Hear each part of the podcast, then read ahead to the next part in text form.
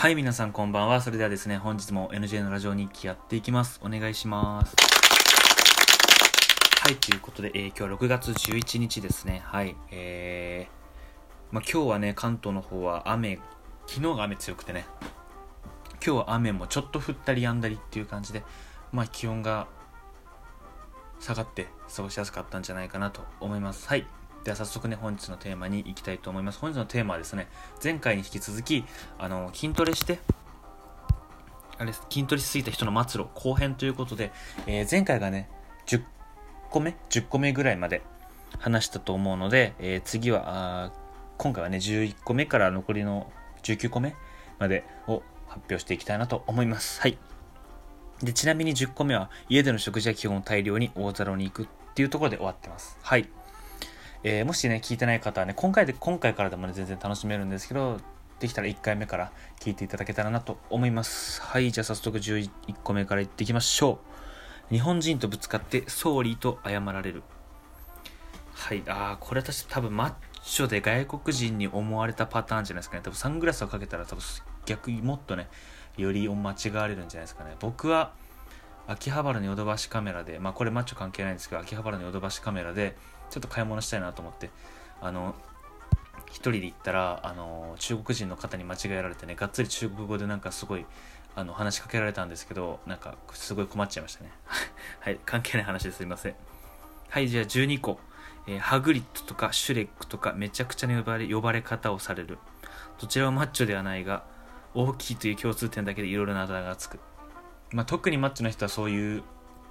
あだ名つけられるんじゃないですかね。僕の、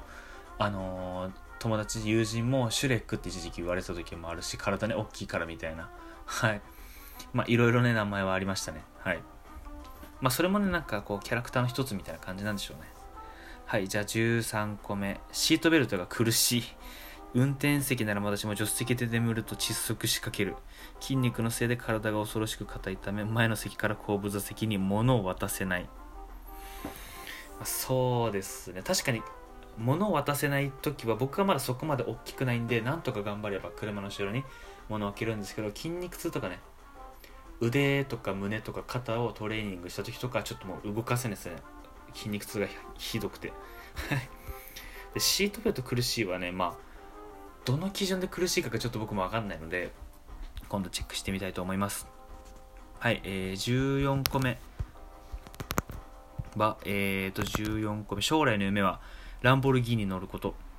だが、体のサイズ的に乗れないため断念。確かに高級車ってなんか、案外狭かったりするらしいですよね。なんか、そんなに体大きい人入れないみたいな。これは大変ですけど、乗ってみたいですよね。一回でもランボルギーニみたいなね、かっこいい車。男の憧れです。はい、えー、じゃあ15個目。ダイビングも断断念。ウェットスーツを着るのに 1, 時間1時間くらいかかる。いざ潜っても脂肪がなく体が重いためどんどん沈んでいってしまう。一度家族で初心者用のダイビングをしたことがあるが、みんな一本につながれたロープ状態を潜るのが、先頭の父が海底に向かってまっしぐらに沈んでいくため全員が死にかけた。まあ今日僕ウェットスーツやったことないんで、まあけど脂肪がね少ない人は浮かないっていうのはこれはもうあの事実というか、まあ、これはね立証されてるものなので確かに沈んじゃうのは怖いっすよねダイビングじゃダイビングじゃもともと深く入るための装備で入るのにそれよりもさらく多分ねでも初心者であんな深く入られちゃったら多分相当怖いだろうと思います。はい。プールはね多分マッチョは苦手なんじゃないですかね。ある程度脂肪がついてる時期であったら浮くと思うんですけど多分減量の本当にね大会間近とか減量末期とかっていうぐらいだったら本当に浮かないんじゃないかなと思います。はい。え16個目飛行機はもっと辛い。エコノミー席は地獄。狭いだけだと思ったらお間違いマッチョが隣にいて暑いということは忘れてもいけない。ほう飛行機は僕高校ですね。大学の大学入ってから入っ乗ってないので飛行機はねそんな狭くはまだ感じなかったですね。はい。まだ。けどちょっと電車はちょっと席きついかな。た電車の方がたまに乗るんですけど電車ってこう席がこう肘置きとかないけど椅子のスペース決まってるじゃないですか。なんか椅子のなんか座るとこにこう線みたいなさ折り込みみたいなのがあってさそこが一人分ですよみたいなそうそこにちょっとなるべく収まろうとすると結構こう肩幅当たっちゃったりするのかなと思いますねはい多分飛行機もねそれだと思いますはい確かにプラス僕もよくね、友達の近くにいると、暑いよな、みたいな、よく言われることはありますね。これは共感します。はい。え、17個目、旅行先のホテルを選ぶ基準は、ジムであるかどうか、ジムがあるかどうか、あるとすればジムの質がいいかどうか。トレーニング中を欠かすと資金代症状が出るため、たとえ旅行中でも気を抜くことはできない。まあ確かに、旅行中は、けど僕も大学入って旅行するようになって、ジム行って旅行するようになってから、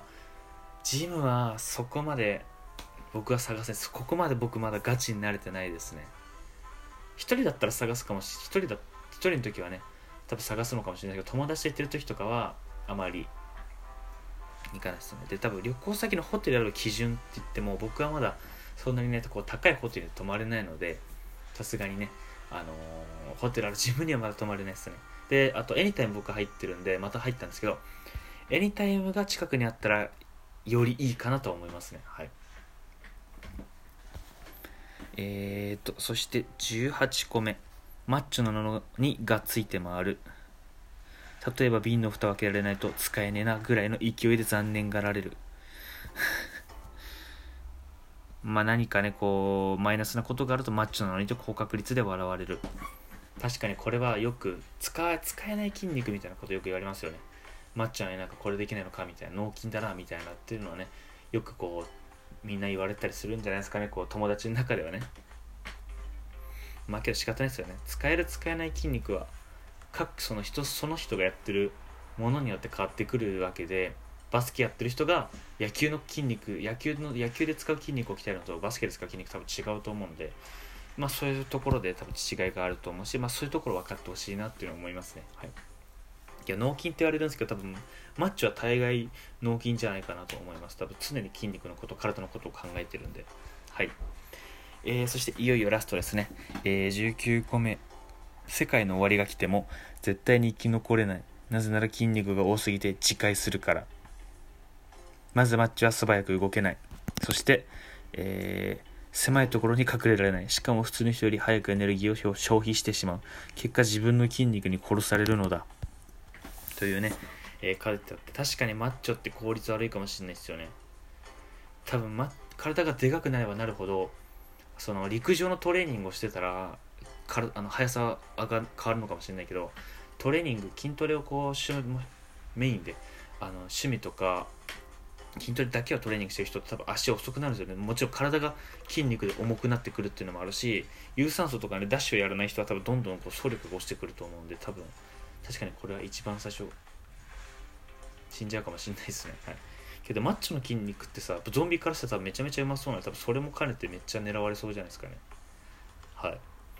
まあけど確かにコスパ悪いっすよねけどマッチョでもいざねこう世界が滅びるとかってなったらもう筋トレなんて考えてらんないと思います